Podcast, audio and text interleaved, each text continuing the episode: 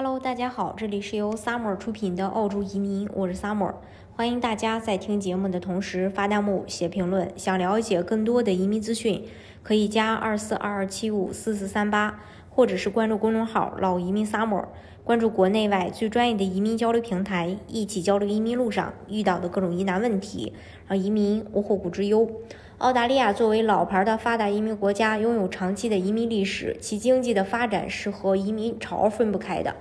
那我们我们就假设一下，如果澳大利亚的移民数量减少，经济会有怎样的变化？澳大利亚的经济恢复与发展非常依赖移民的引入，因为澳大利亚的长期增长是由以下三个因素决定的：人口增长、社会参与度和生产力增长。根据分析结果，如果提高这三个因素中的任何一个因素的增长，你就会大幅提高经济本身的增长。也就是说，假设生产力增长很低，你无法去提高社会参与率，但你仍然可以通过提高人口增长率来助推经济。这就是被称作供给侧的概念。上个月，世界顶级信用评级机构会议的经济学家发表了一篇论文。解释了澳大利亚的经济特点，他们的分析逻辑就是基于供给方面展开的，主要是劳动力及移民的供给。以下呢是他们分布论证的。移民很重要。会议表示，澳大利亚的经济增长历年来非常依赖移民。自两千年中期以来，海外净移民的人数大幅上升。在过去的十年里，从供给的角度来说，人口增长一直是澳大利亚经济增长的最主要来源。他们表示，事实上，澳大利亚的社会生产率表现一直在减缓，而在二十一世纪以后，移民成为了主要的增长引擎。澳大利亚的增长是严重依赖于适龄劳动人口和就业人口的比例，而生产率在过去十年中下降了。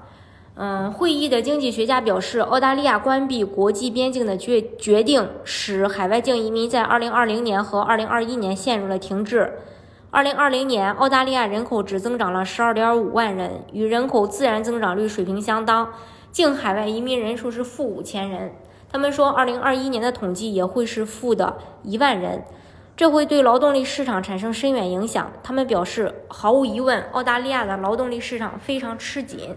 以及疫情后职位空缺不断增加，在很大程度上是由于海外净移民人数下降。在支持性宏观政策背景下，劳动力需求会有所增加，而最大的劳动力供应来源的净海外移民却已经枯竭。总体而言吧，在2020年和2021年期间，澳大利亚将经历海外移民导致的劳动力供应缺口将达到约27.5万人。